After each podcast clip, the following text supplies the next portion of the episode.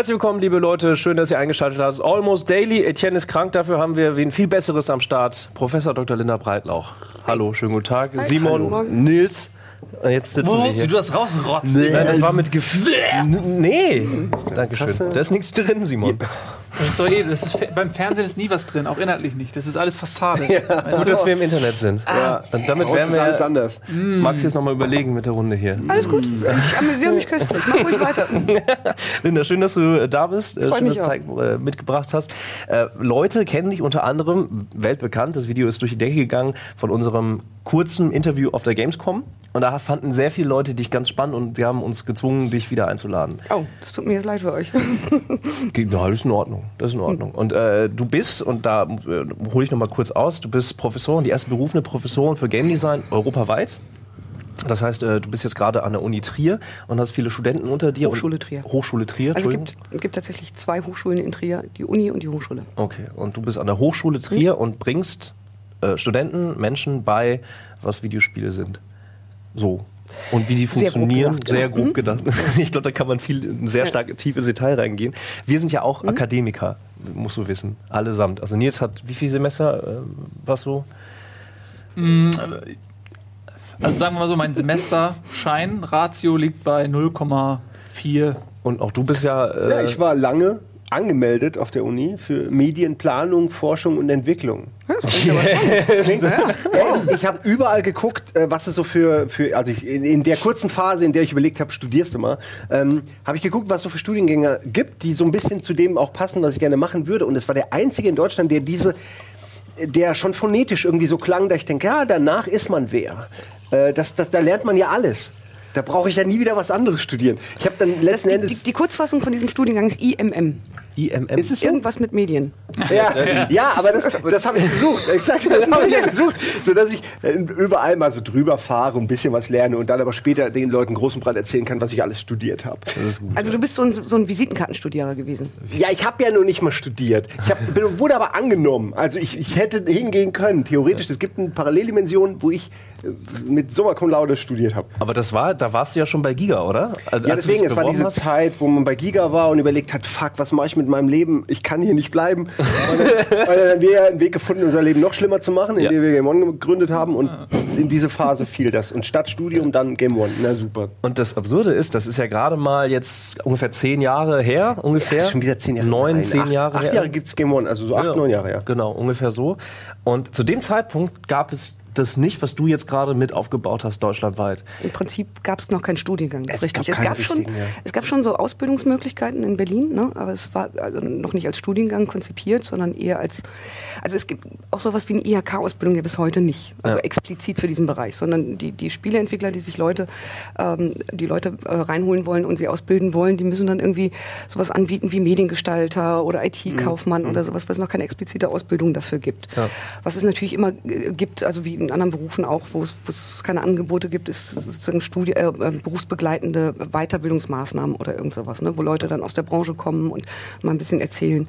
Ähm, also das hat es tatsächlich auch schon vorher Aber es war gegeben. immer privat, ne? Also es gab es nie staatlich. Das heißt, also Nee. für uns, bei, bei Giga war es für uns zum Beispiel nicht drin, finanziell. Das war nicht drin, dass man da dann auch noch. Ja. Nee. Das ist ja schon, an die man konnte ja gar keine Grundlagen sich äh, schaffen, weil, weil die, die, der Job schon an die Grundlagen, die finanziellen, gegangen ist. Ja. Und da musste man schon irgendwie die Eltern äh, nerven, dass sie Kohle geben. Aber hätte es das zu dem damaligen Zeitpunkt gegeben, auch bei mir nach der Schule, dann hätte ich das gemacht, weil wir alle haben logischerweise gezockt. Wir sind ja auch in der Generation einfach, wir sind da drin geboren in unseren Konsolen und an PCs. Ähm, und du baust das jetzt gerade auf und hast es auch über die Jahre mit hin aufgebaut. Du hast selber promoviert mit dem Thema Interactive Storytelling, kommst eigentlich aus äh, Film und Narration, das hast Genau. du selbst studiert. Ähm, Und habe auch diplomiert mit, Okay. mit dem Thema und das war schon relativ schwierig. Ne? Äh, aber das habe ich ja schon erzählt. Ne? Ja, aber Das, ähm, gerne nochmal. also wie war denn die Reaktion? Was war das Thema? Wie bist du da rangekommen? Und warum wollte das niemand abnehmen zu dem damaligen Zeitpunkt? Ähm, ja, also die Schwierigkeit war, äh, an einer Filmhochschule bist du an einer Kunsthochschule, die ist also in erster Linie als Kunsthochschule gedacht und Computerspiele als Thema wurde 2001 habe ich Diplom gemacht, überhaupt nicht als Kunstform angesehen. Also so wie jetzt, das geht doch gar nicht. Ne? Und als ich gesagt habe, naja, also vor 100 Jahren, das war gerade so 100-jähriges um den Dreh rum, nicht, nicht ganz, äh, des Films, am Anfang wurde der Film doch auch irgendwie banalisiert und da äh, hat, kam auch keiner auf die Idee, das könnte eine Kunstform sein. Und erst als dann sozusagen die, die ersten Wissenschaftler und die ersten Künstler sich auch in, in Frankreich und in Russland damit beschäftigt haben, plötzlich ist es, ja Mensch, Filmwissenschaft, Filmkunst. Mhm. Ne? Und dadurch hat es so diese Anerkennung bekommen. Und wenn du das ver vergleichst, was mit dem Spiel passiert, ist es fast identisch, nur eben 50, 60 Jahre später. Ne? Mhm. Und das macht aber das Spiel im Prinzip auch gerade durch oder das Medium Computerspiele auch gerade durch. Ähm, erstmal so die heißen Debatten, die in der Gesellschaft ja nach wie vor immer noch geführt werden, ne? von banal bis hin zu äh, gefährlich und alles, alles was damit, alles was damit zusammenhängt. Aber Kunst oder etwas, wo man was, ja was, also werde ich auch ja, oft gefragt über, was, was studieren ja. die denn dann die Studenten? Das kann doch nicht so schwer sein, so ein Computerspiel zu machen. Sag, hm, was daran ist nicht ist schwer, ein Computerspiel zu machen. Also das ja. ist, das ist wahrscheinlich so, dass, dass die größte Herausforderung, ne? weil du den, den ganzen Bereich der Interaktivität, den musst du ja auch noch kultivieren und entwickeln. Weißt du, so gerade das Erzählen, gerade raus, ja, ist nicht so kann sehr das jetzt. Problem. Ich finde es immer ne? so faszinierend, wenn, wenn das, das sind ja alles hochgebildete Menschen, das sind ja, ist ja eigentlich die intellektuelle Elite so. Ähm, äh, so Wen in, genau meinst du jetzt? Ja, so in dem Universitätenkreis, auch bei den Leuten, bei denen du dann durchdrücken musstest, dass das Thema, über das du dann Diplomarbeit schreiben möchtest, auch relevant ist und auch durchgeht und so. Und ich denke mir immer, wenn man so zurückblickt, es ist ja nicht nur Film, der sich am Anfang durchsetzen müsste, es ist Comics, alles, ja. alle möglichen Kunstformen mussten erstmal gegen etablierte Kräfte anrennen mhm. ähm, und die überzeugen. Und man denkt sich immer so, okay, wenn man heute zurückblickt, dann fühlt man sich immer so harm und denkt, oh, waren die blöd, die haben das nicht erkannt oder wie doof waren die denn zu der Zeit?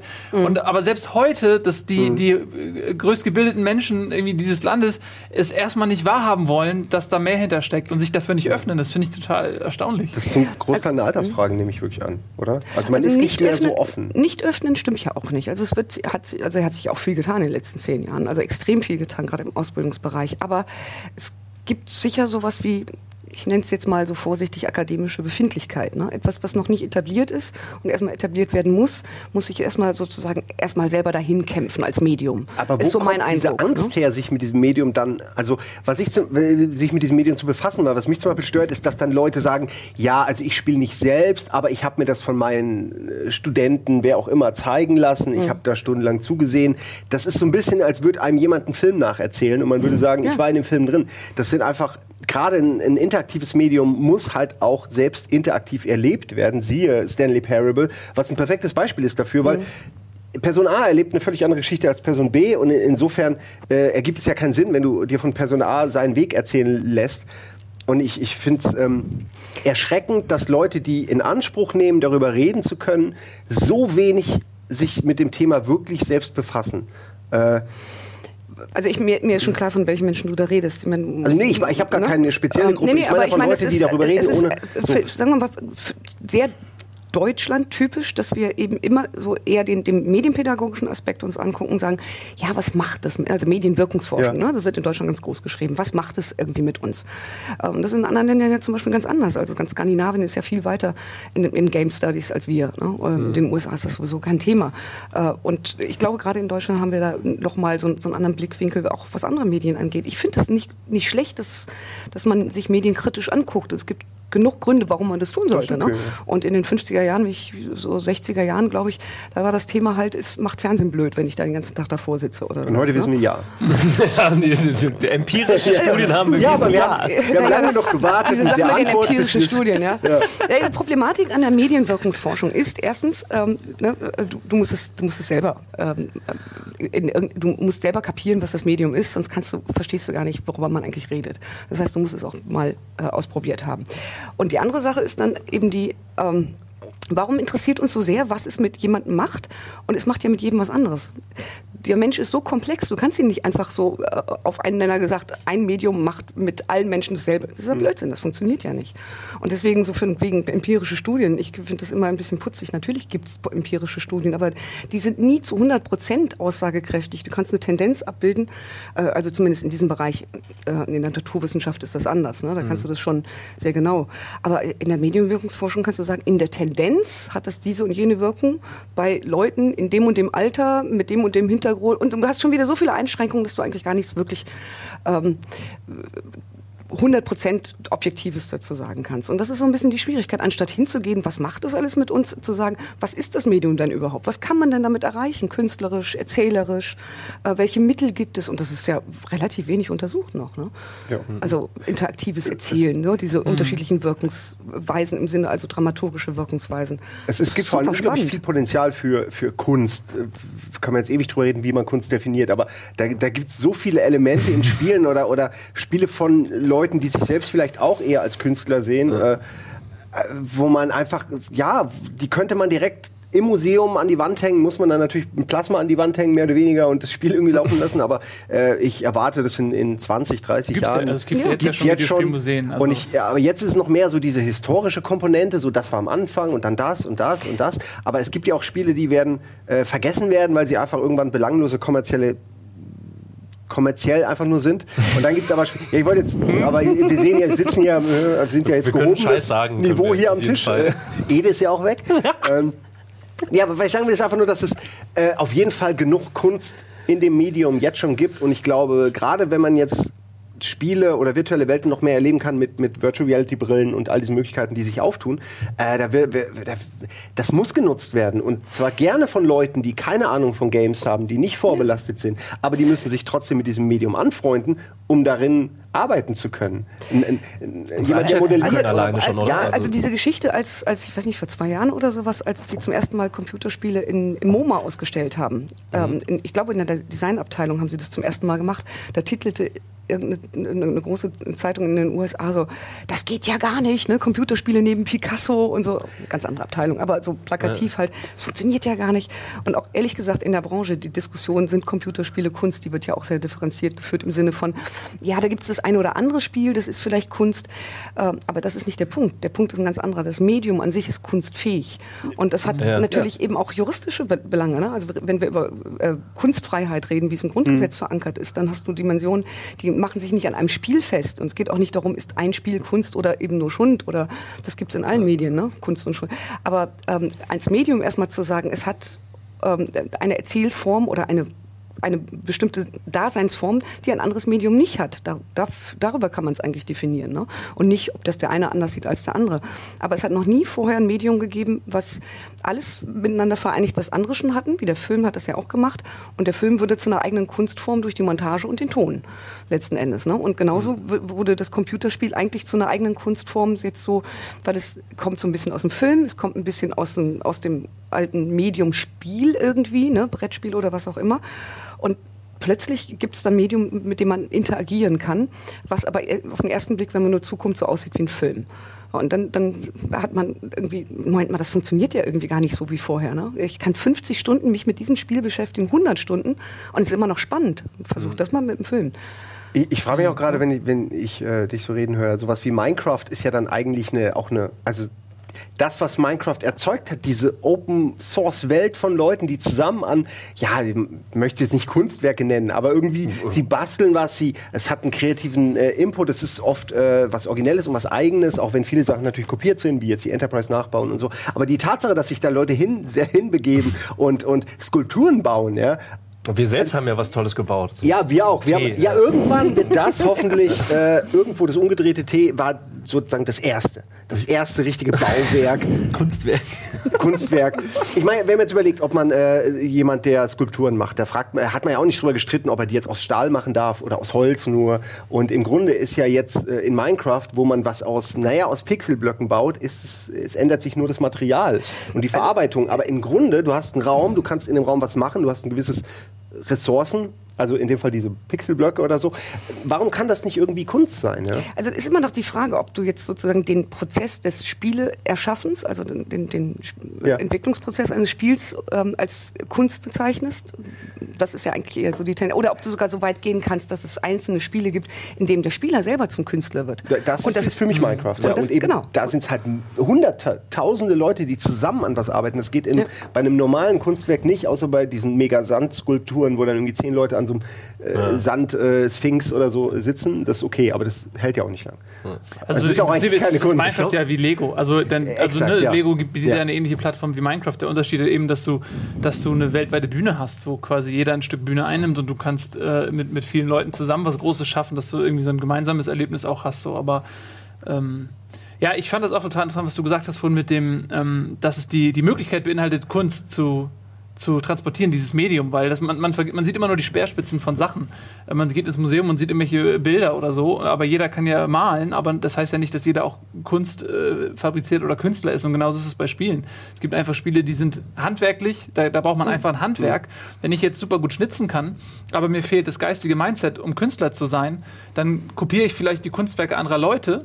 Bin ich deswegen Künstler? Ich erschaffe das Gleiche, nur dass ich nicht den Gedanken hatte, der dem vorausgeht, aber ich habe die handwerklichen Fähigkeiten, um es zu, zu reproduzieren. Bin ich dann immer noch ein Künstler? Und das Gleiche hast du bei Videospielen auch. Genau, ich meine, die, die, die Debatte, die kannst du natürlich endlos führen. Ne? Da bist du wieder bei der Definition von Kunst, aber so, so mal tatsächlich aus dem Bauch rausgesagt, also diese eigene Idee, die eigene künstlerische Grundidee ist natürlich ein wichtiger Punkt, aber eine Idee alleine ähm, macht noch kein Kunstwerk. Und ähm, was eben auch noch kommt, da, dazu kommt, ist sozusagen das Bewusstsein des Erschaffers, dass es tatsächlich Kunst ist, was er tut. Und das wollen ja viel, viele gar nicht. Also viele Game Designer sagen, oh meine Güte, also ich will ja kein Künstler sein, bloß nicht. Ne? Ich will coole Spiele machen. Ja, Dass alle ich das nicht unbedingt kommerziell erfolgreich sein, Oder- die meisten, ja, bis Au- auf oder wenige. auch kommerziell erfolgreich. Ja. Ja. Und das, aber das schließt einander nicht aus. Es gibt eben so eine Außensicht darauf, dass du sagst, man muss es eigentlich als Kunstwerk auch gesellschaftlich anerkennen oder als Kunstmedium anerkennen, weil es eben viele Implikationen hat. Aber ob sich der Einzelne, der es erschafft, als Künstler fühlt, ist nochmal eine ganz andere Geschichte. Oder der Spieler selber oder sowas ist eine andere Geschichte. Aber ich glaube einfach, wenn wir das einfach als selbstverständlich annehmen und sagen, natürlich sind Spiele Kunst oder kunstfähig, dann führen wir andere Diskussionen einfach nicht mehr. Und das ist ein gesellschaftlicher Prozess und der ist im vollen Gange. Ne? Ja, und wie, du meintest es selber, das hat sich auch schon, schon viel verändert. Das haben, haben wir ja auch gemerkt. Ich meine, noch können wir hier sitzen und Ja, wir senden immer noch allein Ja, das. tatsächlich. Zeigt, Das dass alleine- irgendwas muss sich verändern. Toll, Ja. wir, können, Toll. wir sind wissenschaftlich. aber da hat sich schon extrem viel verändert. Aber lass uns nochmal zurück auf das Handwerk gehen. Also du lehrst Game Design. Und Game Design bedeutet alles, oder nicht? Ja, also natürlich äh, äh, beinhaltet das eine ganze Menge Dinge und ich lehre, ich lehre auch nicht alles, ne? also weil die, die Bandbreite ist ja relativ groß. Ne? Äh, wir haben zum- zum Beispiel ähm, in Trier haben wir eben mehrere Studiengänge und einer davon ist ähm, äh, DMS, also digitale Medien und Spiele, wo du wirklich reine Spieleprogrammierung äh, schulst. Ne? Aber wir machen natürlich äh, sehr viel in Teamarbeit, also sprich, wir haben eine Kooperation mit den Designern. Ich sitze also sozusagen bei den Grafikdesignern, aber Game Design explizit ist ja nochmal eher die konzeptionelle Arbeit, die Spielregeln festlegen, äh, das Konzept schreiben, die Story und so weiter und das auch umsetzen, Balancing, alles was so dazugehört. Und im Grunde genommen kannst du bis auf Ausnahmen Spiele ja eigentlich nur noch im Team machen. Ne? Also zumindest, äh, also klar kannst du ein Indie-Game, Minecraft würdest du mir jetzt wahrscheinlich sofort sagen, klar, hat auch einer gemacht. Ja, aber ich, ich glaube, jeder versteht, ja. was du Ja, meinst. Es ja, gibt genau. wirklich da riesige Unterschiede zwischen Ja. Einzel und sowas wie Minecraft ist ja auch nur, da hat jemand das Werkzeug erfunden, die Leute machen dann daraus was. Das ist ja dann Genau, ist ja einfacher. auch nochmal was anderes, Ja. genau. Und ähm, im, im Prinzip ist es eben so, wenn du irgendwann in der Branche arbeitest, dann geht man eigentlich davon aus, du musst ein Teamplayer sein, ne? weil du eben ständig an, an der Schnittstelle zu den anderen. Ein Programmierer alleine kann ein Spiel machen, theoretisch. Ne? Das sieht dann Das halt sieht so, nur- sieht dann, entsprechend aus Sieht dann wahrscheinlich. entsprechend aus. Oder man hat eine kreative Idee, wie man es auch ohne Grafik machen kann. Auch das geht. Oder du hast das Glück, dass sich viele Talente in einem. Aber letzten Endes ne, hast du Assassin's Creed, ich glaube am Schluss 600 Leute oder sowas haben da dran gearbeitet. Irgendwas um den Dreh rum. Ich meine, du kannst es dann auch irgendwann gar nicht mehr vom Aufwand alleine schaffen. Und dann ist es doch gut, wenn jeder seine Kompetenz hat. Und mein Bereich ist tatsächlich in, in der Tendenz so der konzeptionelle Bereich. Ähm, auch ein bisschen in Richtung Projektmanagement, Recherche, Producing, das brauchst du eben auch. Also so diese ganzen Schnittstellenkompetenzen, die du brauchst. Das Und, heißt, wenn ähm, wir Spielideen haben, dann könnten wir die jetzt theoretisch unmittelbar dir pitchen und du würdest sagen, ob das gut ist oder nicht. Könntest du wahrscheinlich, oder? Also ich könnte da was dazu sagen. Ähm, Das ist unsere Chancen. eigentlich wollen wir ja alle, Ja, aber nur, eigentlich, nur wenn eigentlich sie die Kohle auch gleich hat, um das zu. Weil, also, das stimmt, das ist schon Geld es geht schon auch, es geht primär schon ums Geld letzten Endes. Letzten Endes. Ja, ja. ja, irgendwo habe ich noch ein bisschen Kleingeld einstellen. das reicht schon. Wir nehmen es. Ja, wir nehmen es echt. Aber, das ist, aber offen gestanden ist das auch ein wirkliches Problem und das, das hört ihr dann auch immer von, von den, den Publishern. Ne? Ja, also eine eine tolle Idee, ach, tolle Ideen liegen auf der Straße. Ja, das, das hört man oft. und Ideen zu, haben alle. Und, und zu, einer, zu einer tollen Idee gehört eben auch äh, wie kann man es denn umsetzen? Es gehört dazu Durchhaltevermögen. Seid ihr ein gutes Team? Habt ihr als Team schon mal was gemacht? Und das sind genau die Fragen, die man auch jungen Teams dann stellt. Ne? Mhm. Aber tatsächlich ist das ja im Moment, glaube ich, haben wir in Deutschland so die, die beste Möglichkeit, genau das zu tun. Ne? glaube besser als noch, noch vor zehn Jahren, weil du einfach ähm, besser an Technologien rankommst. Und, mhm. so. du hast Engines, die kannst du bezahlen, ähm, kannst dich austoben. Ähm, du hast also nicht so, so Wahnsinns äh, Startkosten. Ich meine, man darf das immer noch nicht unterschätzen, ne? was das kostet, selbst wenn man nur ein mini kleines Studio oder so. Ja. Aber so äh, Garagenfirma ist, glaube ich, nicht mehr wirklich äh, so der Trend. Nennt man aber Startups halt, ne? Man nennt sie dann halt heute Startups und mit ein bisschen Glück kriegt man ja inzwischen auch ein bisschen Fördergelder dazu.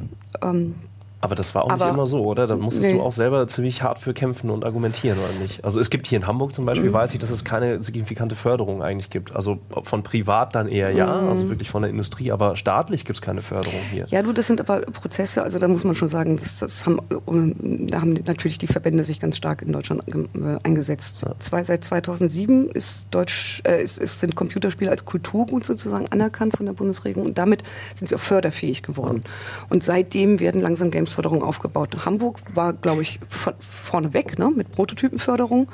Ähm ich glaube, das war dann aber wirklich speziell für Browserfirmen und Co. oder nicht? Naja, aber nee. Ich also denke, auch da orientiert man sich am Ende. Bereich. Wer bringt Arbeitsplätze nach Hamburg, Geld nach Hamburg, Klar. irgendeine Art von Netzwerk nach Hamburg und, und mhm. da gehen wir dann zum Beispiel unter. Also uns fragt keiner. Ich werde dir gleich noch eine super Idee pitchen. Ne? kannst du gleich dann kannst du den Geldbeutel mal aufmachen. Ja, ist, ja, ist, da wirst du sagen, Mensch, das ist aber gut, dass ich gekommen bin zu den Raketenbogen. Ja. Wirst du dann sagen. Ja. Ähm, ja, also es gibt natürlich den Unterschied wiederum zwischen Kulturförderung, Wirtschaftsförderung, Standortförderung und so weiter. Und ich glaube, in Hamburg war das natürlich eine Kulturförderung, aber tendenziell wollte man natürlich auch den Standort so ein bisschen fördern. Deswegen hat sich auch ja. hier viel entwickelt. Ne? Das muss man ja Dann sagen. kam die Elbphilharmonie und äh, ist alles bis für 2080 äh, ausgezahlt. wie so ein Riesenschwamm, ja. der Geld aufsaugt. Ja, genau. Und dann gibt es noch die Kooperation mit dem Berliner Flughafen und dann ist alles Geld von Deutschland und Europa weg. So glaube ich. Das ist, glaube ich, das, was gerade passiert ist. Ja, ich meine, hätte man das vorher als Spiel umgesetzt. Die Elbphilharmonie oder ja, ja nee, oder aber die Simulation nee, Simulation. Ja. Mit einer Wirtschaftssimulation ja. gemeinsam. Ich ja. glaube, dann hätte man schon. Ey, ne? Du hättest hunderttausende Beta-Tester gehabt, die, die für, für einen Bruchteil des Geldes rausgekriegt hätten, fuck, die äh, äh die, die, die, die Entrauchungsanlage ist komplett schwach. Ist das, ist das aber so nicht ein Modell für die Zukunft, ein realistisches Modell? Ja. Das, nehmen wir an, die, die Produktion eines, eines, einer Simulation kostet, was weiß ich, zwei Millionen oder so du weißt es besser als ich. So, und dann hast du aber alle äh, Variablen da drin. Und dann lässt du tatsächlich irgendwie tausend Leute das Beta testen ähm, auf alle möglichen Dinge, die da passieren können. Und das schlägst du natürlich dann auf den Gesamtkaufpreis drauf. Aber wenn du dir mal anguckst, wie viel Millionen zum Beispiel die Elbphilharmonie nur mehr kostet als veranschlagt oder der Berliner Flughafen, dann ist es doch eine völlig sinnvolle Investition. Glaubst du, dass es das gibt irgendwie in zehn Jahren sowas? Äh, das, das, ist das Riesenpotenzial. Ne? Also, ja, was, was, die wollen sich doch nicht in die Karten gucken lassen. Das ist ja eine andere Geschichte. All die Korruption und der Filz, der da drunter hängt, das will keiner nicht, zeigen. Frag mich, oh, oh. Nicht, frag mich nicht nach den, nach den äh, politischen Hintergründen. Ja. Ne? Theoretisch kannst du das ja auch ohne Sinn eine Simulation äh, kalkulieren. Aber um, um, einfach mal das Thema aufzugreifen, ja, ähm, du kannst du siehst inzwischen ein paar Beispiele, also es fällt alles noch so in den Bereich Serious Games, aber die, diese Geschichte, die, die finde ich nach wie vor total faszinierend. Folded, ähm, ich weiß nicht, ob ich es letztes Mal kurz erzählt nee, habe, ist ein, ist ein äh, Computerspiel, mit dem du Proteine falten kannst. Und das hat ist irgendwo in den USA, eine Universität hat das jemand erfunden ähm, und hat gesagt, also wir nehmen jetzt die Gamer-Community da draußen weltweit und arbeiten sozusagen die Herausforderung, was normalerweise nur hochspezialisierte Experten können, äh, nämlich solche Proteine nach bestimmten Regeln zu falten, bauen wir um in ein Gameplay. Und das haben die gemacht. Und die haben zehn Jahre lang zum Beispiel an einem Protein geforscht, um ähm, AIDS auf die Spur zu kommen. Und die haben das Ding ins Netz gestellt und nach zehn Tagen hatten hm, sie die Lösung. Gelesen, ja. Das ist absolut ja. unglaublich. Ja? Also wenn, wenn du wirklich Super. tolles Game Design ja. hast, äh, oder hier dieses Plug Incorporated, das ist theoretisch auch die Idee zu sagen, was würde eigentlich ein, ein Virus tun, wenn man mhm. ihm erlauben würde, sich so auszubreiten äh, nach bestimmten Komponenten? Also da steckt die, die Idee dahinter. Nimm sozusagen den kreativen Geist. Wir haben ja darüber gesprochen äh, beim Zocken. Der, der, Spieler versucht immer alles, was geht, zu machen. Also auch etwas zu tun, woran normalerweise einer gar nicht denkt. Ist recht nicht der Game Designer, weil er ja weiß, wie man es richtig macht. Also brauchst du Leute, die es komplett anders denken. Und dadurch kommst du auf Sachen, ähm, die möglicherweise dabei helfen könnten, Dinge zu verhindern. Das Was auch immer das sein könnte. Ne? Ich denke, in die Richtung wird es hoffentlich mehr Ja. gehen, dass man, ja, äh, gerade der Begriff Schwarmintelligenz wird gerade in Deutschland ja. immer so abfällig benutzt. Dabei ist es einfach was Geniales, was man eben. Ja, weil der- das, weil das der- hilft in so vielen Elementen. Weil der medial immer äh, äh, benutzt wird, weil du zum Beispiel irgendwie. Mit der Ice-Bucket Challenge und so Ja, Quatsch. du, oder du hast irgendeine Hate-Welle, die auf Twitter äh, Ja. äh, los und, und das hat dann für Leute immer sowas, oh fuck, Shitstorm ist zum Beispiel ja. auch äh, Charmintelligenz im Prinzip. Aber, aber, wird wenn man das so wie SETI nutzt oder so, ja, dass, Ja. Ne, dass man äh, Du kannst alles outsourcen. Ja, also ich meine, gib den Leuten die, die Infrastruktur um und sie werden äh, der, der Wissenschaft helfen, weil sie einfach auch Bock haben. Genau. Seht ihr at home ist super Du hast- erfolgreich. du hast halt kannst diese- auf deinem Handy mittlerweile Du machen. hast zehn Leute im Labor irgendwie, die da arbeiten können, die alle ähm, Budget Ja. brauchen, eine Finanzierung brauchen und die studieren müssen. Und aber wenn, wenn solche, sag ich mal, Lakaien arbeiten oder so, wenn man das so quasi äh, äh, allen Leuten zu, äh, zugänglich Ja. macht, die nicht jetzt zehn Jahre studiert haben müssen und so weiter und so fort, das, das macht ja auch vieles einfach auch günstiger. Aber das passiert jetzt ja gerade. Ich meine, guck mal, es gibt eigentlich kein großes Spiel mehr, was nicht eine öffentliche Beta fährt, weil das auch für die Spieler ist es Usus geworden. Man will in die Beta, man will sogar in die Alpha vorher rein. So, und der Spielentwickler selber sagt halt, ey, ihr testet es, wir machen halt alle Stresstests etc. Das mussten sie, das haben sie früher alle selber gemacht sozusagen und selber finanziert. Natürlich finanzieren die auch einen Beta oder sonstiges, aber trotzdem, wie viel, zum einen hast du eine, eine, eine Spielerbindung zu dem Produkt, was du dann ja raushauen willst. Das ist dann wieder diese, dieser wirtschaftliche Aspekt, aber gleichzeitig hast du einfach Daten, die du halt benutzen kannst, so, ne? Oder oder Early Access bei Steam. Das ist ja gleichzeitig dann auch eine Förderplattform für eher kleinere. äh, Du zahlst ja sogar noch, um Ja, eben. die frühen Versionen Ja, eben. Äh. verbuggt spielen zu können. Das ist ja Aber eigentlich. freust dich, das ja, hättest du vor fünf Jahren keinem erzählen können, dass es das mal gibt. Ja, aber es Hey, ich habe einen Bug entdeckt, yeah! ja, ja, ja, man ist richtig froh, wenn man helfen kann. Eine Sache würde ich gerne sagen, noch die. Die Spitzenkräfte in, in Wissenschaft und Forschung sind ja, sage ich mal, auch rar gesät. Es gibt jetzt ja auch nicht so viele Slots. Es gibt aber weiß, wahrscheinlich wesentlich mehr Leute, die auch Bock auf diese Berufe hätten oder die sich, äh, die kompetent genug wären oder die das studiert haben, die dann aber in ganz anderen Berufen arbeiten, weil sie irgendwie nicht den Lebensweg hatten, der dazu geführt hat, ganz oben zu sein. Wenn man diesen Leuten, all diesen Leuten, die Potenzial haben, die Talent haben, Möglichkeiten äh, äh, erm- ermöglichen würde, ähm, ja, an all diesen Forschungsthemen äh, Themen teilzuhaben und irgendwie ähm, übers Netz oder wie auch immer eben äh, ihre, ihren Teil dazu beizusteuern. Ich glaube, dass das noch ein großer Schritt wäre, auch für die, ja, die Entwicklung von allem, dass wir, glaube ich, schneller weiterkommen würden, all, all diese Punkte, die auch schon gesagt wurden, nur, dass wir, dass wir einiges erreichen würden, wenn die Wissenschaft sich von der Gamification so ein bisschen was abgucken würde. So einfach auch dieses Open Source Gefühl, dieses nicht, ich habe das hier so in meinem kleinen, auf meiner Festplatte habe ich meine Daten und die darf nur mein Team sehen, mein Kernteam, aber in Wirklichkeit wäre es viel geiler, wenn eben das offen wäre und, und äh, jeder daran arbeiten könnte. Also vom Grundsatz her ist es, sehe ich das ganz genauso, ist es natürlich schon ziemlich komplex. Ne? Also gerade wenn es um sowas Ja. geht wie, wie, wie Daten und äh, viele Entwickler geben ja auch nicht den Stand ihrer Entwicklung raus, damit die anderen das nicht nachmachen können und so weiter. Und das hat natürlich irgendwie schon eine ganze Menge Fragestellungen, bis hin zur juristischen Fragestellung. Aber vom Grundsatz her, ich meine, guck dir Wikipedia an, was ich irgendwie ganz interessant finde. Häufig habe ich Studenten, die kommen da gerade von der Schule und sagen, dürfen wir denn Wikipedia benutzen? Ne? Wo ich dann immer noch so denke, warum gibt es immer noch das Vorurteil, dass Wikipedia schlechter ist als irgendein anderes äh, Lexikon? Es geht Mir ja nur wurde, darum, mir wurde 2010 wurde es verboten. Also mir wurde, Ich kenne es auch mehr von der ja. Uni und der Schule, dass es eben nicht angesehen ist als, als äh, Newsquelle sozusagen. ja, ich meine, ganz, ehrlich, in dem Bereich, wo wir uns bewegen, dann viel Spaß mit dem Rockhaus. Du findest Ja, ja, das ist halt, das ja nicht funktionieren, ne? Deswegen haben sie irgendwann auch, glaube ich, das, das Thema einfach fallen Das, das, gelassen. find, das, das regt mich so auf. Das, Ja. Dieses Wikipedia-Ding ist für mich das ist ein Weltwunder. Das wird in 100 Jahren ist das ein fucking Weltwunder.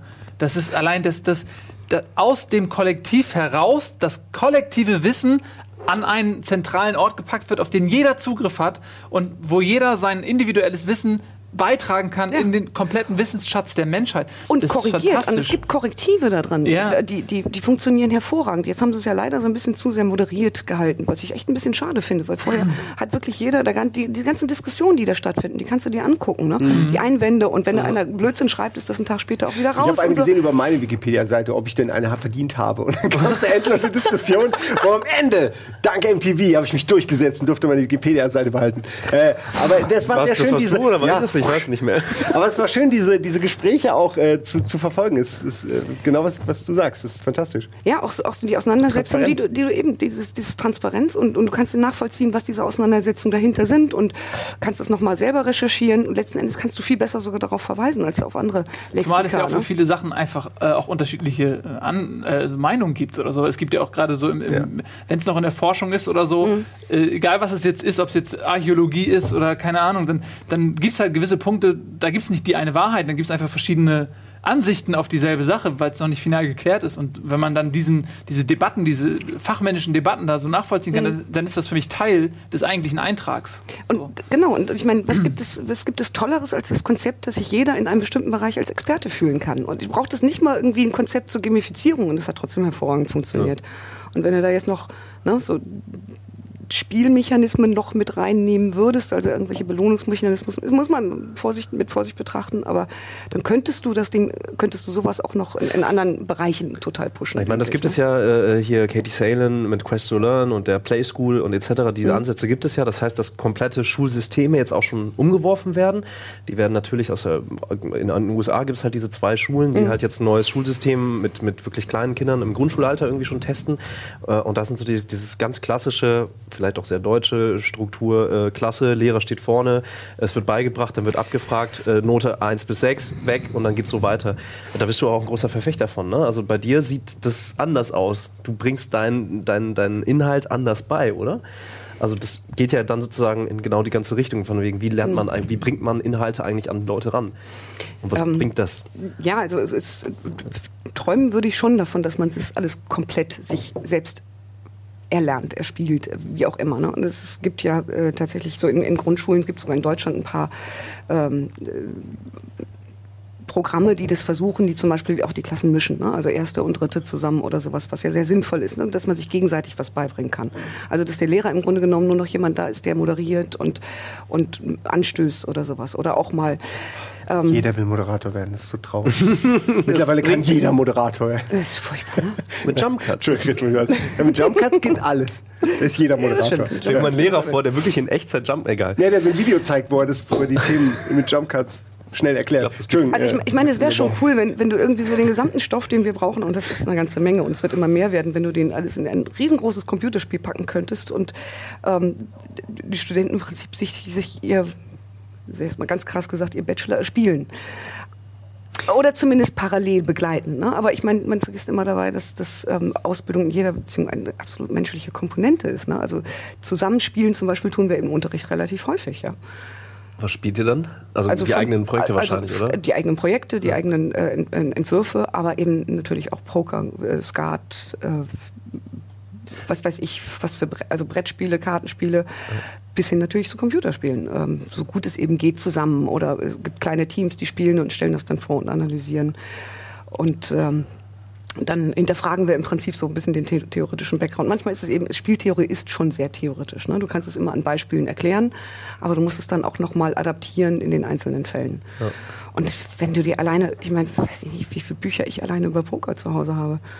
Äh, das ist spieltheoretisch so unglaublich interessant. Ja, wir spielen das natürlich nur mit, mit Chips, ist klar. Ne? Aber ähm, die, die Fragen, die du daran aufwerfen kannst. Ne? Und, ja. da, und wenn du das jetzt noch nimmst und die Komplexität eines Computerspiels obendrauf, ne, äh, dann ist es unglaublich. Ne? Oder was ist der Unterschied zwischen Gambling und warum ist das im Computerspiel absoluter Mist sozusagen mit Echtgeld? Und warum, mhm. das ist eben auch ein hervorragendes Beispiel, weil Poker so genau in dieser Schnittstelle ist. Es gibt ja auch viele e- E-Sport-Profis, Starcraftler, mhm. die ja dann äh, in, ins Poker rübergewandert sind. Also ich selber kenne tatsächlich drei Leute, die, ich glaube ich, sehr viel Geld damit verdient haben. Aber mhm. die können das halt ja. auch irgendwie. Und damit veränderst du quasi sofort alles. Du veränderst das Spielerleben, du, das wird plötzlich zur Arbeit. Es ist, ne? also die, sitzen, die, sitzen die, an zwölf Tischen halt wirklich so. Die, mhm. verdienen damit ihr Geld so. Das ist echt ja, abgefahren. aber die verdienen auch ihr Geld damit, dass mhm. äh, Poker so populär geworden ist, weil das auch durchs Fernsehen getrieben wurde mhm. auf einmal vor zehn Jahren oder wann das anfing. Und es so viele Leute gibt, die keine Ahnung haben, aber trotzdem hm. bereit sind, Geld dazulassen. So. Die sagen so, ja, ich zahle mal 100 Euro ein und ich spiele einfach mal mit und die, die werden abgegrast, abgeerntet von den Leuten, die es wirklich können. So. Ja, aber ich finde es auch echt abgefahren. Äh, also. Mittlerweile ist es auch so, dass fast nur noch Profis an den Tischen sitzen, deshalb der Geldhahn mehr oder weniger langsam zugedreht wird, mhm. weil die sich quasi alle gegenseitig nur noch äh, äh, am Tisch äh, begegnen. Aber es ist eigentlich ähm, interessant, weil dann bist du halt irgendwie, dann bist du halt tatsächlich beim Profisport, wenn du so möchtest. Deswegen StarCraft, das ist ja eine andere Diskussion, aber inzwischen ist es glaube ich angekommen, dass du das auch wirklich als Sport halt nehmen kannst. Äh, Poker bleibt Glücksspiel oder, oder Gambling halt. Ich sage jetzt nicht bewusst Glücksspiel, aber trotzdem auf der Ebene da oben, wenn du nur unter Profis bist, das ist schon echt spannend, sich das auch dann tatsächlich mal anzugucken, irgendwie, finde ich. Ja, also wenn, du, also, wenn du das einfach mal auseinander nimmst und analysierst, was ist der, der Anteil Zufall, was ist der Anteil Strategie? Mhm. Warum können auch Anfänger mal gegen einen Profi gewinnen? Das funktioniert beim Schach nicht. Und das kann man auch erklären, das kann man ja analysieren, warum das beim Schach nicht funktioniert. Ne, wenn du ein großartiger Schachspieler bist und ich ein ganz schlechter, dann werde ich immer gegen dich verlieren. Also da kann ich nicht zufällig mal gewinnen. Es sei denn, du hast gerade einen Blackout gehabt oder so. Und das liegt einfach daran, dass die Informationen alle komplett offen liegen. Und das ist beim Poker nicht so. Wenn du Poker offen spielen würdest, wäre es ein ganz anderes Spiel. Oder wahrscheinlich gar kein Spiel mehr. Ne? Deswegen- Oder ein reines Glücksspiel. So, und äh, da, daran kannst du eben zum Beispiel solche Sachen lernen, ähm, wie ich möchte zum Beispiel, dass mein Spiel ein, eine breitere Zielgruppe bekommt, ein bisschen casualiger ist. Ne? Oder ich möchte, dass Leute auch später noch einsteigen können in das Spiel. Wie machst du das? Ich meine, du machst ja nicht aus dem Bauch raus. Du musst ja Me- Messgrößen haben. Das heißt, du musst einfach wissen, wie die Mechaniken dann funktionieren, ne? um daran zu, zu, zu stellen. Und da, das bedeutet, du entscheidest dich dafür, das so zu machen und das hat die Konsequenz, dass zum Beispiel ein Spieler eben nach, weiß ich nicht, nicht mehr einsteigen kann, wenn nur noch Experten am Tisch sitzen oder umgekehrt. Äh, LOL und so. Mhm. Ja, zum Beispiel. Ja, die versuchen ja sehr viel durch Tutorials etc. halt dann die ganzen Anfänger Aber mit das, reinzuziehen, das ist so. Arbeit. E-Learning. So, das ist, das ist, das meine ich, mit, wenn man das Gefühl hat, ich muss erstmal, oder ich habe mal ähm, Eve Online ausprobiert. Kennst du Eve Online? Und das war, und ich habe mal Mein so Leben ist zu kurz, aber ja, Monatsaccount gehabt ja. und ähm, habe versucht, mich da reinzuwühlen. Und das Gefühl, dass ich erstmal lernen muss, die ganzen Gesetze, die da herrschen und die ganzen Mechanismen, das hat mich so abgeschreckt. Die haben Volkswirtschaftler eingestellt, weil Ja. das ist eine, eine äh, community-generierte Wirtschaft. Und wenn du dieses Spiel verstehst, also wer auch immer das jemals äh, komplett wirklich durchdrungen hat, meine, den kannst du auf die Wirtschaft loslassen. Mhm. Du lernst im Prinzip ja alles, was, was du als, weiß ich nicht, äh, als keine Ahnung, Intrigen. Kaufmann, ne, BWL oder sowas, was du da lernen kannst, von den Intrigen und der Politik Mhm. mal ganz abgesehen. Ne? Das ist ja wirklich ein funktionierendes Paralleluniversum und es Aber ist ich natürlich im höchsten Maße komplex im Vergleich zu den meisten ist- anderen Spielen. Es sind das aber dieselben, und das, das finde ich äh, auch mal so derbe interessant, das sind dieselben ähm, äh, Talente, die abgefragt werden, dieselben Interessen, die abgefragt werden, aber das ist immer eine Frage, in welcher Verpackung ich das präsentiere. Und da sind wir wieder bei Schule und so weiter, weil bei mir war es auch in der Schule so, dass es so, die, dass mich die Art der Präsentation so gelangweilt hat auch und dass ich mich da so wenig wiedersehen äh, konnte, dass ähm, wenn man das schafft, Inhalte zum Beispiel in einem interessanten interaktiven Spiel zu präsentieren, dass das auch für viele Leute einfach schon von der Verpackung her so interessant ist, dass sie Bock drauf haben, dann ist das ja. Oder, es ich ich glaube, finden es, ist, es gibt es sogar noch grundlegender. Wenn da einer irgendwie immer äh, da vorne steht und erzählt und sagt, das ist das, was du wissen musst, ja, Mhm. und dann ist es noch nicht mal in irgendeinem Kontext, sondern du musst es dir irgendwie, in, aus welchen Gründen, weil es gerade auf dem Plan steht, ich muss das jetzt lernen, musst du das irgendwie dir, dir beibringen. Ja? Und du hast keinen Kontext, warum brauche ich das jetzt? Und das Gehirn scheint es zu brauchen, diesen Kontext. In dem Moment, wo ich irgendwas selber mache, selber rausfinde, Probleme, und ich meine, das Spiel ist das perfekte Medium, genau da, dafür, ähm, dann bleibt es auch hängen, weil du hast diesen Kontext automatisch mitgeliefert. Und noch dazu kommt Wissen an sich. Ich kenne noch den einen oder anderen, der das jetzt bestimmt nicht gerne hört, aber Wissen an sich ist wirklich überbewertet. Wir, wir, erwerben uns nicht. Habt ihr das gehört? Das ist ganz wichtig. Ganz wichtig. Wissen ist Du hast gerade gesagt, Dumme sind auch cool. ihr müsst also nie wieder was lernen. Ich habe es nur zusammengefasst für unsere äh, äh, etwas hm, Nein, Wissen, Wissen. Wissen im Sinne von, auf, auf Wissen kannst du zugreifen. Du musst wissen, wie du auf das Wissen zugreifen kannst. nur wenn du's Wikipedia nutzen können. Aber du gehst doch nicht in irgendein Unternehmen, wo, hast jetzt irgendwie einen neuen Job und setzt dich dahin und dann kommt erstmal dein Chef an und sagt, pass mal auf, alle Bücher hier weg, ja, du darfst kein Internet. Nicht, dass du mal was recherchieren musst, ja. Mhm. Nachher findest du noch was raus. Ich meine, das ist doch, das ist doch realitätsfern. Natürlich ist es, wenn du eine Sprache sprechen willst, dann musst du natürlich Vokabeln pauken.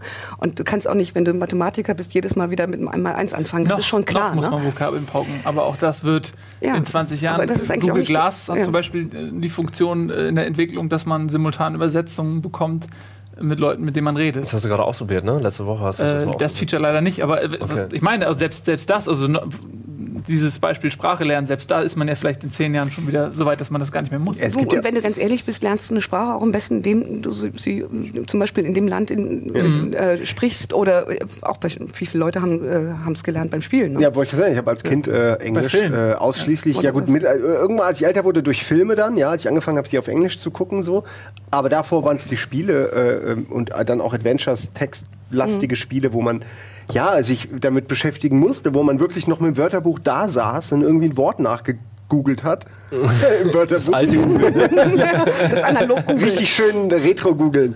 Ähm, weil man sonst äh, mit dem Spiel nicht weiterkam, weil man die Story nicht verstanden hat, nicht verstanden hat, welches Rätsel soll ich denn hier gerade lösen? Und ähm, wie oft ich meinen Lehrer gefragt habe und komisch angeguckt wurde, äh, weil ich bestimmte Wörter wissen wurde, wo sie nicht verstanden haben, was ich damit äh, machen will. Ja? Was heißt Three-Headed Squirrel? ja, so ähnlich. Ich, mal, ich weiß noch, dass ich einmal gefragt habe, weil ich Maniac Mansion habe ich nicht verstanden, damals war, war sehr jung, was das bedeutet. Und ich habe meinen Englischlehrer gefragt, äh, meine Lehrerin damals, und sie hat verstanden Maniac Manson, wie die Manson Family. Und war dann direkt so, oh, was spielst du denn? Und sofort war klar, so, ah, Spiele. Und der spielt da irgendwie die Manson-Morde nach. Und denkst so, what the fuck? Ja, dabei ist es ein, ist ein Spiel, aber nur ein typisches äh, in einem Haus Adventure, ja.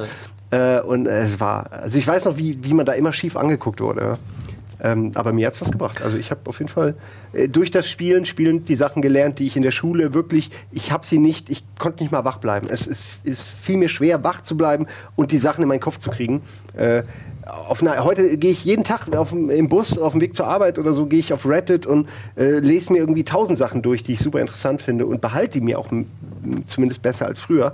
Ähm, aber damals hat, das, hat mich das alles nicht reizen können. Und, und ich glaube, das wäre der richtige Weg, darüber nachzudenken, wie bringen wir äh, den, den Menschen bei, besser zu lernen, also selber zu lernen. Äh, Irgendwelche Genau, selbstständig wer- Lernen beibringen, Selbstständiges ja. Lernen beibringen und, und äh, sich Dinge erschließen, Recherche. Wir haben so viel Wissen auf der Welt, aber äh, ne, lost in Cyberspace manchmal.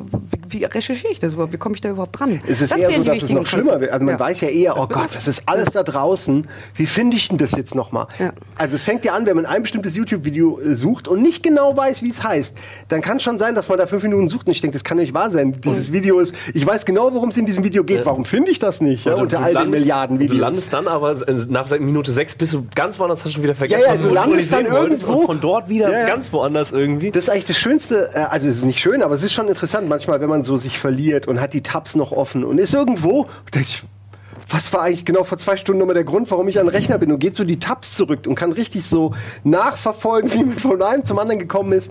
D- Das ist, ich meine, da lernt man ja auch überall was. Ja, das, und, ähm, das ist echt abgewiesen, weil, weil äh, ich gehe nur mal ganz kurz auf die ZDF-Login-Sendung zurück. Da warst du zu Gast, unter anderem mit Fabian Siegesmund. Ihr wart die Fraktion pro Videospiel.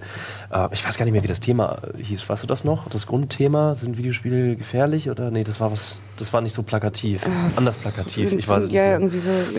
Aber alles, das- alles nur ein Game oder sowas. äh, Oh. Irgendwie so. Alles nur ein Spiel. Ja, ich glaube, so hieß es. Aber tatsächlich, das waren gerade die beiden Hauptargumente eigentlich. Das Pro-Argument für das Thema Videospiel, nämlich, äh, naja, Inhalte spielerisch klar machen und sich selbst drauf kommen, behält man besser. Das ist eigentlich so mit das stärkste Argument eigentlich, oder nicht? So im Bereich Videospiele. Nee? Also wenn, wenn du, sagen wir mal, wenn du in, in diese Richtung argumentierst, wenn es ums Lernen geht, ja, ist, ist das Spiel schon immer, also auch lange vor, vor, vor Videospielen, Ja, waren ja. Spiele sozusagen die beste Methode, wirklich zu lernen, weil du Kompetenzen erwirbst und nicht nur einfach Wissen in deinen Kopf prügelst. Das habe ich übrigens gemeint. Kompetenzen sind natürlich schon wichtig, ne?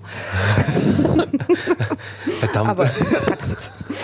Ähm, aber also da, worum es da ja eher ging, ist sozusagen dieses, was können Spiel, was tun Spiele alles nicht gut, ne? Und, Mhm. und was, warum sind sie, äh, sind sie vielleicht irgendwie verführerisch im Hinblick auf äh, besser als die Realität. Und ich meine, das sind Diskussionen, ganz ehrlich, die führen wir ja eigentlich nicht. Wir wissen ganz genau, wir zocken und dann auch vielleicht auch mal eine Nacht durch, ja, oder von mir ist auch mal ein Wochenende durch. Und dann ist aber auch mal wieder gut. Und äh, also eigentlich be- besteht das Problem ja auch immer nur so in, in ganz bestimmten ähm, Aspekten. Ja? Also wenn es um, um die Suchtfrage geht, ähm, natürlich wissen wir, dass es da noch ganz andere Problematiken gibt, die man sich anschauen Das muss. Internet ne? an sich zum Beispiel. Weil Oder das, so, ist, das ja. war das, Mhm. ne? Also mir geht's ja genauso. Tap, tap, tap, tap, tap, YouTube-Video-Link angucken, etc. Mhm. Man wird halt automatisch, weil halt so viel Content da ist, wird man entsprechend auch mit Content zugeprasselt. So, wenn man denn möchte. So. Und darüber haben wir auch schon ewig und oft gesprochen. Ja, halt, allein ne? die Optionsparalyse, die Genau. man hat, weil man so viel machen kann. Auch wenn ich jetzt ein junger Mensch wäre, der am, am Beginn seiner potenziellen äh, zukünftigen Karriere steht, ich, ich würde äh, völlig durchdrehen, weil ich nicht wüsste, in welche Richtung ich mich überhaupt entwickeln wollen würde, weil ich es auch durch das Internet suggeriert bekomme. Eigentlich kann man alles lernen, alles sein, alles irgendwie. Man muss nur halt sich auf den Arsch setzen und, und es versuchen und dranbleiben und eine Community finden, so diese typischen Mechanismen äh, aus der äh, aus der Internetzeit. Ich, ich weiß auch nicht Ja, genau. Also und, es ist und ich meine, das ist, es wird ja immer komplexer und das ist genau die Problematik. Wir Ja. haben viel mehr Möglichkeiten, aber dadurch auch möglicherweise viel mehr Ablenkung oder was Na, auch ich, immer. ich denke, ne? dass dieser Eskapismus eher äh, Ja. viel mehr noch zunehmen wird, gerade mit den neuen technischen Möglichkeiten, Ja. wie Virtual Reality und dann kommen die Datenhandschuhe und dann ist man schon nah dran. Ich habe gerade jetzt eben auf dem Weg hierher, die äh, hat mir äh, Gregor, unser, unser Lurch für japanische, kuriose Rollenspiele und ähnliches, äh, hat mir ein Spiel gezeigt für die Sony Morpheus, das ist so eine Virtual Reality Brille, äh, die auch Head-Tracking, also man Ja, kann klar. sich, ich erzähle es auch nochmal für die Leute so, ähm, und das ist einfach nur ein Spiel, wo man irgendwie so eine typische, so, so ein typisches Schulmädchen hat mit kurzem Rock und so. Das ist so dieses typische Interaktionsspiel, wo eigentlich alles total, also es geht, ist nichts Sexuelles, aber eigentlich dann im Subtext doch. Also weil sie verliert mal irgendwie ihren Kulli und beugt sich dann runter und hebt den Kulli auf und ja, und man steht da einfach nur da. Du kannst nichts machen außer nicken und so. Und sie fragt dich die ganze Zeit Sachen und wenn du so machst, dann macht sie das. Wenn du so machst, macht es nicht. Und das ist das ganze Spiel. Und das ist ja offensichtlich wirklich Eskapismus äh, à la carte. Und das wird ja nur noch besser. Und dann landen wir irgendwann bei Surrogates oder bei, bei Avataren, die rumlaufen. Irgendwann kann ich mir vorstellen, für eine gewisse Zeit wird die virtuelle Welt für viele wichtiger, ist ja jetzt teilweise auch so mit WoW, äh, ist die virtuelle Welt wichtiger oder auch interessanter und, und verlockender als die äh, reale Welt. Und, und wenn man jetzt noch sowas hätte wie, äh, ähm, äh, was wollten äh, die Piraten noch mal haben? Äh, hier monatliche, ja, das wäre wie, wie Hartz IV, nur halt viel mehr. Äh, Grundeinkommen. Bedingungsloses Bedingungsloses Grundeinkommen. Ich war voll dafür. bedingungsloses Grundeinkommen. Ja, aber es ist so, hab bedingungsloses Grundeinkommen äh, und, und hab irgendwie eine Virtual Reality Ausstattung und dann äh, weiß ich nicht, ob ich dann noch so viel in der echten Welt, weil die ist schon. Hast du Ready Player One gelesen? Äh, nee, ich, ich weiß, um was es geht und ich kann es mir aber auch voll. Ich meine, ich bin selbst, ich bin jemand, ich lebe gerne im Jetzt und in der realen Welt, aber das würde mir schwer fallen, diese offensichtlich in vielen Elementen bessere, nettere, geplantere, verständlichere Welt zu spielen, Aber die Frage- als unsere konfuse, schlimme, fürchterliche Ich Dreckswelt. würde gerne die Frage mal äh, noch ein, einmal äh, zurückgehen, weil wir setzen immer voraus, dass das was Schlechtes ist. Also auch ich, also in mir auch, man hat sofort so eine Abneigung dagegen, in eine virtuelle Welt zu flüchten, weil man dann der realen Welt nicht mehr die Aufmerksamkeit zuteil werden lässt, die sie eigentlich benötigt. Und, aber die Frage, ähm, also ist das überhaupt per se was Schlechtes? Weil wenn man ein abgefucktes Leben hat und das kann man halt nicht ändern und man geht in eine virtuelle Welt und da geht es einem besser, also Wenn es einen Rückkanal gibt, also das ist so das Ding. Ich glaube, also äh, das ist halt die Gefahr. Also echter Eskapismus, wenn du dich selber verlierst, weil wir sind halt an, wir sind biologische Wesen. Wenn du halt nur noch hier oben bist, ich glaube, das naja, wird halt wird halt Unser ja, ganzes Leben aber ist, ist dein Körper so. nicht nur ein Stimmt schon, Gefäß aber für deinen ja. Geist? Nee, Wenn sind dein Geist aber wenn dein, ich weiß, aber wenn dein Körper nicht gesund ist, dann wird sich das auf deinen Geist Wir auswirken. sagten, dass dein Körper nicht äh, automatisch dabei Ja. zu Schaden kommt. Du hängst am Tropf, du kriegst 1A Vitamine die ganze Zeit, wird aber teurer. Also es wird nicht mehr von dem, äh, Ich glaube nicht. Ich glaube nämlich, dass viele Leute, also wenn du so einen äh, Zocker-TV hast, der einfach einmal die Woche kommt, dir die Windeln wechselt und dir irgendwie die, neues, äh, äh, die neue, den neuen Pizza in den Tropf packt. Ähm, nein, ja, ich Du meine, wirst das Buch lieben, ich merke das schon. nein, aber ich, ich glaube einfach, ich kenne die, vielleicht kenne ich einfach mehr Zocker als du. Ich glaube einfach, dass, ich, dass es eine Menge Leute gibt, die, die, wenn sie die Wahl hätten, auf jeden Fall lieber in der virtuellen Welt leben würden, so gut es eben geht. Ja, das ist doch die, im Prinzip die also- Matrix-Frage so. Also Ja, ist es, ja, ist es. ein bisschen Wer möchte nicht in der Matrix-Frage. Matrix leben? Also in der Matrix, in der man weiß, dass die Matrix ist, in der man alles kann. Ich schon. Also, ey, sorry. Entschuldigung, mal, du hättest also die blaue genommen, ne? Äh, Pille. ja, nee, ich bin ja auch gleichzeitig neugierig. Also ich hätte ja schon wissen wollen, wie es weitergeht. Äh, aber ich hätte das auch ganz schön geil gefunden, in der Matrix dann Ärsche zu treten. Also weil ich ja weiß, es ist nicht echt und ich kann die Regeln beugen oder brechen. Ich weiß nicht, davon, dass in der Matrix ja nicht. auch nicht alle geile Leben haben. Also man, wenn man jetzt, äh, wenn man, Ja. es ist ein Unterschied, wenn ich jetzt, wenn jetzt einer zur Tür reinkommt und sagt, ey, hier übrigens das ist alles nicht real, nimm die Pille, dann würde ich natürlich die Pille nehmen, einfach um zu wissen, Ja, weil was dein Leben Phase. Dreck ist. Aber wenn du vorher weißt, mein Leben ist Dreck und äh, ja, aber, ey, so ist es ja. Aber wenn, wenn du vorher weißt, dein Leben ist Dreck und du hast die Chance, jetzt in eine geile virtuelle Welt zu flüchten, das ist ja eine ganz andere äh, Herangehensweise. ja. Nee, ich, ja. Du hast mir die Frage auch mal gestellt und ich habe echt, ich, ich habe schon wieder lange überlegt. Also, Mit der Pille oder was? ja, ja, ich, ich, Du hättest gerne eine dritte Pille, gell? nee, ich, ich will einfach den ganzen Tag da sitzen vor diesen zwei Pillen, mehr nicht. Und dann sitze ich da und überlege. So kennen wir dich. Also das Ja. total Coole ist doch, dass wir beide nehmen können. Immer abwechselnd. Das ist eine gute Frage, was passiert eigentlich, wenn man beide nimmt? Entschuldigung, Entschuldigung aber Immer Also, abwechselnd. Also wenn man sie gleichzeitig nimmt, wird es wahrscheinlich ein bisschen kom- kompliziert. Aber ähm, Realität ist tatsächlich äh, nicht an eine bestimmte Form gebunden. Ne? Wir sprechen eigentlich immer von der Realität, meinen aber die Wirklichkeit. In der Wirklichkeit sitzen wir hier an einem Tisch, zumindest glauben wir das, so genau wissen tun wir das, können wir das Genau. nicht. Ne? Vielleicht sind wir ja alle in der Matrix. Und das, die virtuelle Realität, die wird immer so, das wäre ja gar keine Realität. Aber Realität ist das, was wir sozusagen wahrnehmen, was unser Leben ist. Und, und, und virtuelles, Spiele und so weiter, die fließen auch in unsere Erlebniswelt ein und haben dann damit auch einen Platz in unserem Leben. Ne? Genauso wie wenn ich ein tolles Buch gelesen habe, dann ist das ja auch drin in meiner Erlebniswelt. Ja. Äh, Und schwierig wird es dann nur an dieser Stelle zur Hyperrealität, wenn wir diese virtuelle, künstlich geschaffene Welt dann plötzlich toller finden als die echte, die uns umgibt. Und das ist gar nicht so abwegig. Ich meine, wenn ich mitten in Tokio wohnen würde und hätte dann hier Morpheus und, äh, ähm, ne, Und selber wohnst aber auf einem 8 Ja, Quadratmeter. ja, aber Raum, allein, allein der Raum, der virtuell ist größer als Ja. dein Und du hast dann vielleicht noch die Möglichkeit, äh, dann, ne, die Bäume dann auch zu riechen in deinem kleinen Zimmer ne, und das alles anzufassen und zu fühlen. Vielleicht ist dann diese virtuelle Ja, Realität ist- tatsächlich verlockender. Ja, aber Und warum sollte man das dann auch nicht? äh, Das, warum sollte man das nicht supporten irgendwie? Ähm, ja, ja, die Frage ist, meine, müssen wir uns, über was müssen wir uns dann Gedanken machen? Über die virtuelle oder über die echte Realität? Ja, aber es kann ja nicht ne? jeder ein Haus am See haben. Da, dann, dafür gibt es nicht genug Seen. Also äh, irgendwo muss man ja auch Kompromisse machen und dann. Wenn wenn du jetzt gerade so, wie du es beschrieben hast, auch mit diesem noch riechen und dieses einfach wirklich, alle Sinne werden betäubt mit, mit der Lüge Virtual Reality, dann, dann wäre ich da. Warum sollte man das nicht wollen? Also, solange man sich, sage ich mal, jetzt nicht komplett austobt und ich hier alle bei Gemon abmetzel, also virtuell, äh, weil ich das irgendwie gerne mache und dann irgendwann in echt mache, ähm, solange ich mich da irgendwie noch wie ein Mensch fühle, ist es ja äh, eigentlich nichts Schlimmes. Vielleicht Ich- gibt es dann ja auch. Realitätsjunkies. Vielleicht gibt es ja irgendwann, vielleicht ist es ja genau umgekehrt, dass es irgendwann so etabliert ist, dass man, äh, gerade wenn, wenn du mit Überbevölkerung kommst und äh, in Japan bist du schon an dem Punkt, wo du wirklich für zwei Quadratmeter ähm, eine, eine Monatsmiete bezahlst, äh, dass du wie selbstverständlich in deine virtuelle Welt abtauchst, aber dass es dann so Leute gibt, die sich voll drauf freuen, wieder zurück in die Realität zu kommen und die so voll, weil der Körper, der ähm, gewöhnt sich ja auch an die Sinneseindrücke, die ihm suggeriert werden. Und wenn du das wieder alles abnimmst, ist es für den ja voll neu, wie für so einen Neugeborenen, der auf einmal mit eigenen Ohren hört und mit eigenen Augen sieht. Und dann ist er voll im Realitätsrausch. Und dann, dann ist jemand auf der Realität hängen geblieben und der muss in die Entzugsklinik. Ja, zu viel Realität, Überdosis Realität. Realität. ja. Ja. Hier sind Einhörner, hier äh, Einhörnerwelt, kommen wieder zurück in die virtuelle Welt. Ey, ganz ehrlich, ich glaube, da bin ich bei diesem ganzen Thema, und das merke ich immer wieder, ich habe da einfach riesengroßen Respekt, weil ich einfach merke, das ist, das passiert jetzt ja, das ist ja, ist ja echt in allen Welten, in allen theoretischen Welten passiert es, dass wir Virtual Reality jetzt gerade erleben werden. So, wir haben äh, jetzt neulich haben wir das zweite Development Kit irgendwie gesehen. Jetzt über Twitter haben wir eine Nachricht bekommen über ein Studententeam in Stuttgart, glaube ich. Die haben das, ähm, die haben im Prinzip eine Achterbahn umgemoddet. Äh, rechts saß jemand mit dem Laptop, links mit dem Oculus und die haben im Prinzip die gesamte echte Achterbahn. Ja. Hast du gesehen? Ja, das ist so ein, das, die Achterbahn ist, glaube ich, das, das, was es am meisten gibt für die Oculus in allen Varianten. Und auch diese abgefilmten mit so einer 360-Grad-Sicht sind sehr beliebt und es ist halt auch, da kommen wir schon der Realität Genau, sehr nahe. weil, weil Ja. das kombiniert Also, halt eben, du sitzt eben nicht auf deinem Sessel und Ja. fährst sozusagen, sondern du sitzt in der echten Achterbahn. Das heißt, dein Körper spürt halt tatsächlich genau das, nur dass du eben nicht irgendwie die Schiene siehst Mhm. in irgendeinem Themenpark, sondern dass du gerade durch ein Asteroidenfeld fliegst.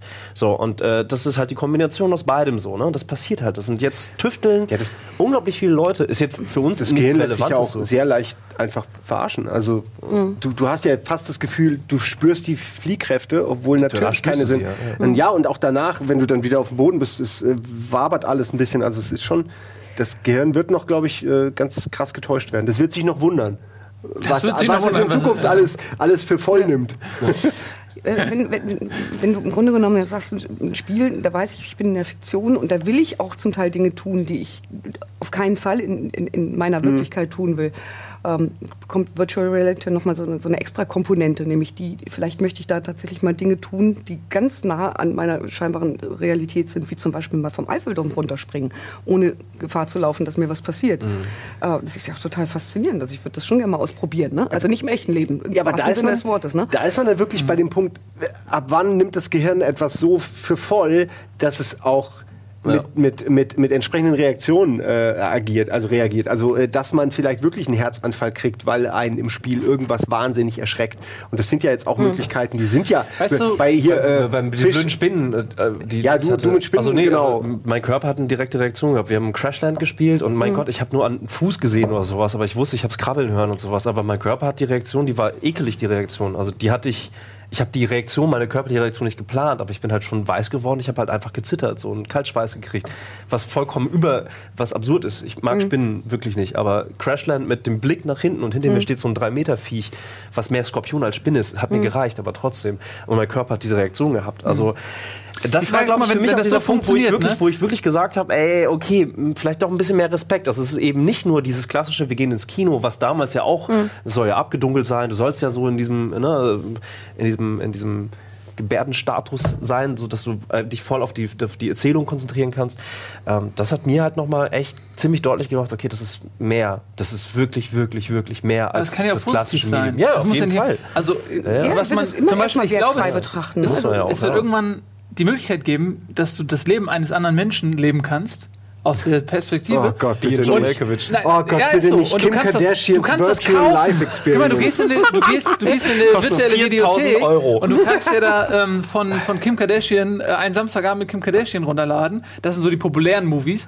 Und die, die, setzt du dann auf und dann bist du, bist du Kim Kardashian. Irgendwie läufst du mit, was, was, was, was auch immer die halt macht. Ey, ich weiß nicht, was die, die macht. Die macht nix, Mann. Dann, aber pass auf, was, was ich noch viel interessanter finde, worüber ganz selten geredet wird, weil es irgendwie so ein ähm, äh, komisches Thema ist. Aber ähm, es gibt unglaublich viele Straftaten, zum Beispiel, die sexuell motiviert sind, weil die Leute nicht in der Lage sind, es auszuleben. Weil du kommst, man kann ja auch zum Beispiel über Prostitution reden. Wenn du Prostitution abschaffst, wie viel Straftaten mehr nimmst du dafür in Kauf, weil die Leute sich nicht mehr aussuchen können und stattdessen dann eben äh, gewalttätig werden, irgendwie mhm. in dieser Hinsicht.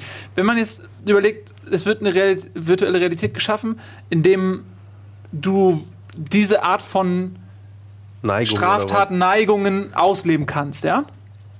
Und du wirst dafür nicht strafrechtlich belangt. Glaubst du, dass, dass die tatsächliche Strafrate in der Realität senken könnte? Also ich würde mal sagen, das ist wahrscheinlich relativ schwierig festzustellen, ne? also rein, rein wissenschaftlich gesehen. Ich halte das für sehr wahrscheinlich. Aber, hab, ja. aber ob man das ohne weiteres beweisen kann, das weiß aber ich nicht. nicht aber, es ist, aber wenn du, wenn du es jetzt mal von der, von der Seite der Logik betrachtest, mhm. dann denke ich, ist da viel dran. Ne? Das wird, das wird sowas ja. kann keine Probleme endgültig lösen, aber es kann natürlich durchaus ein Ventil für viele Dinge sein. Moment, ja. Gar du, keine Frage. Ne? Und, und, ist es nicht, wenn man, wenn man das mit Ja beantworten würde, ja? Nee, wenn man sagt, man schafft ein, ein Ersatzventil für so Leute, die irgendwelche komischen Neigungen haben. Und dadurch könnte man in der nächsten Konsequenz Straftaten verhindern.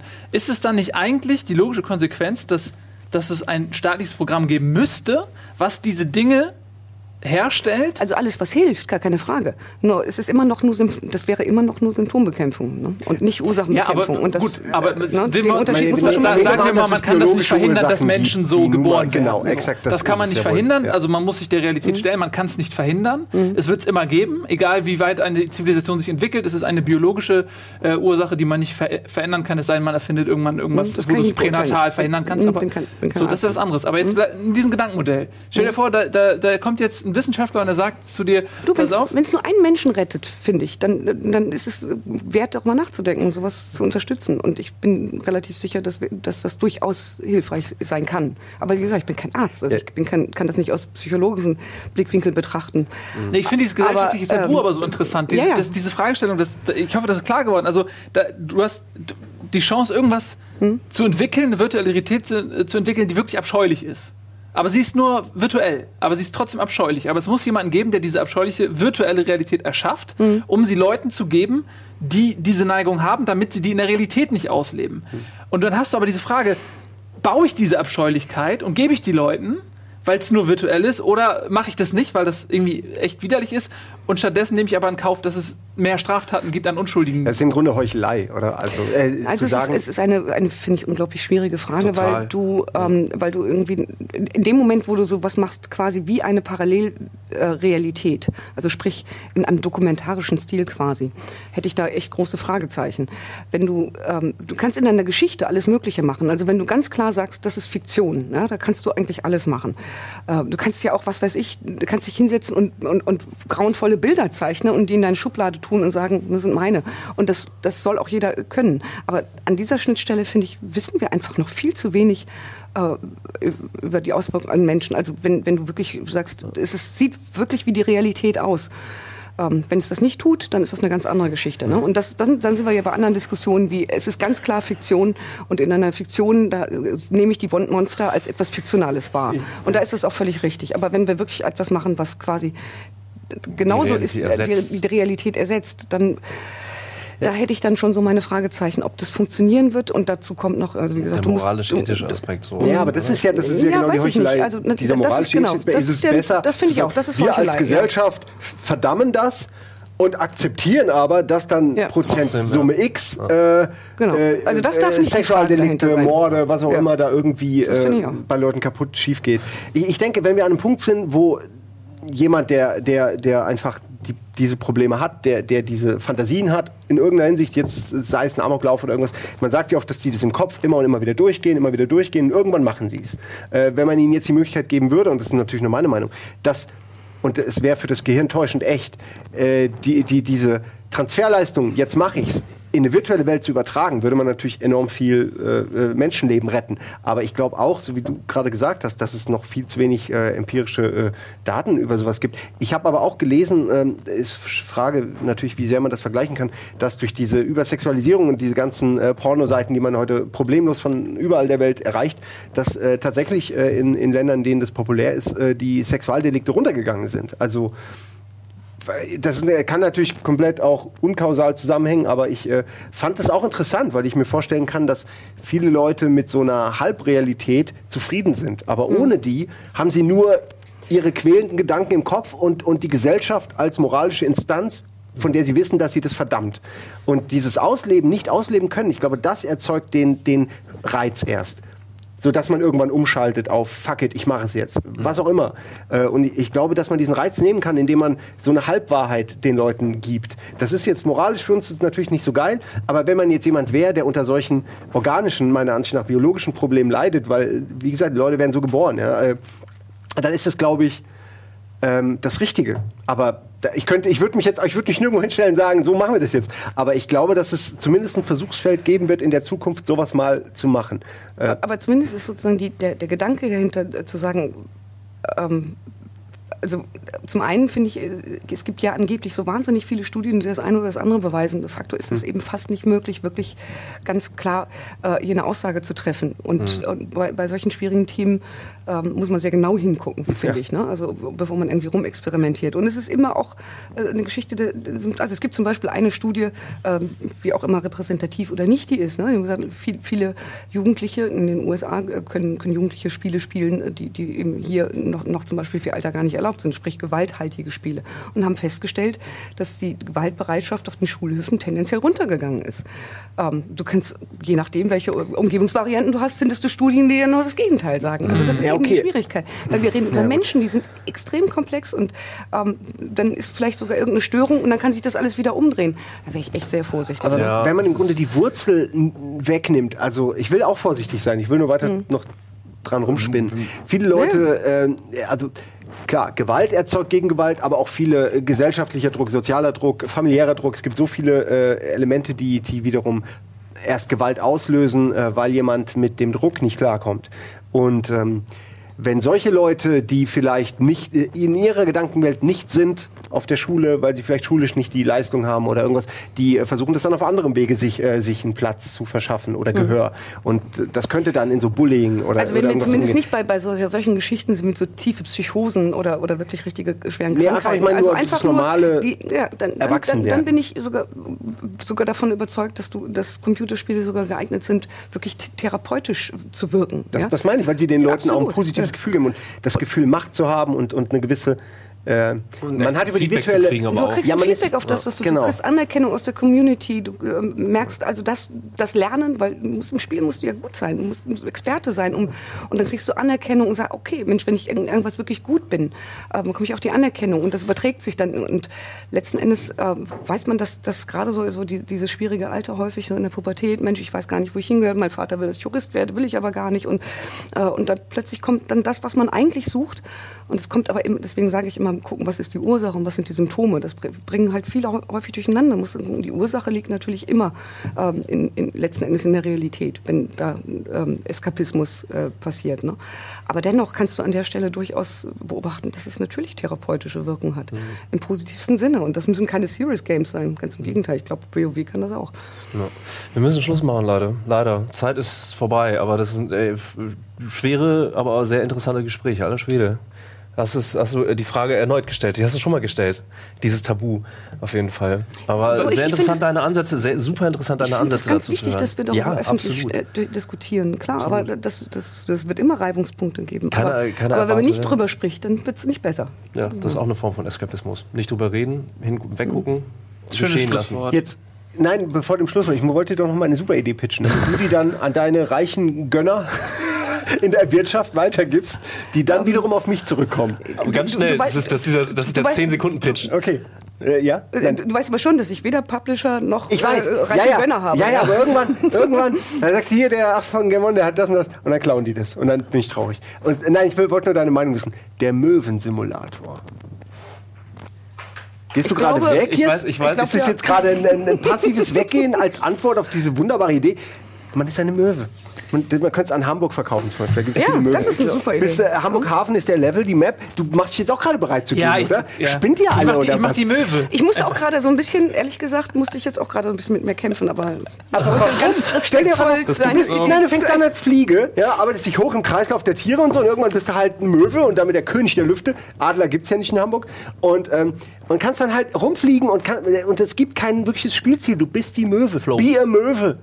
Ist das auch der Spieltitel? Wie im- Bin ich der Einzige, der das gut findet? Nee, ich mag's. Leute mögen doch alles. Simuliertes Leben ist doch der neue Also, Shit. äh, Entschuldigung Du mal, musst ich, schnell sein, glaube ich. der, also wenn ich nicht mindestens ein Drachen werden kann, Ja, nee, nee, Drache, nee. Möwe. Nee, Möwe. nee, Ja. es Nee, heißt das ist unrealistisch. der Möwensimulator. Möwen existieren. ich stehe total auf nicht. unrealistische Sachen. Nö, nein, nein. Also Also zumindest dann- Na gut. Ja,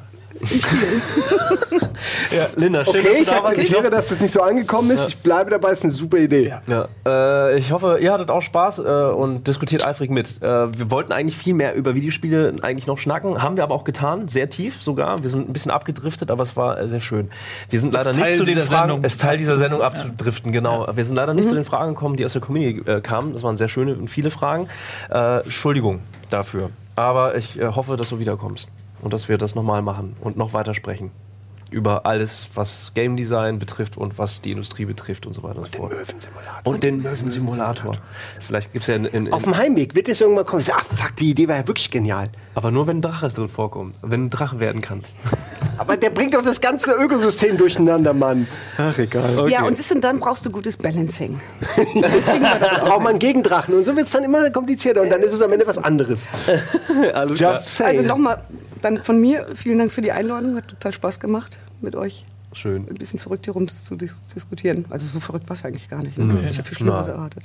Echt? Ich habe euch ja schon gesehen. Gut, hier müssen wir aufhören. Tschüss. Tschüss.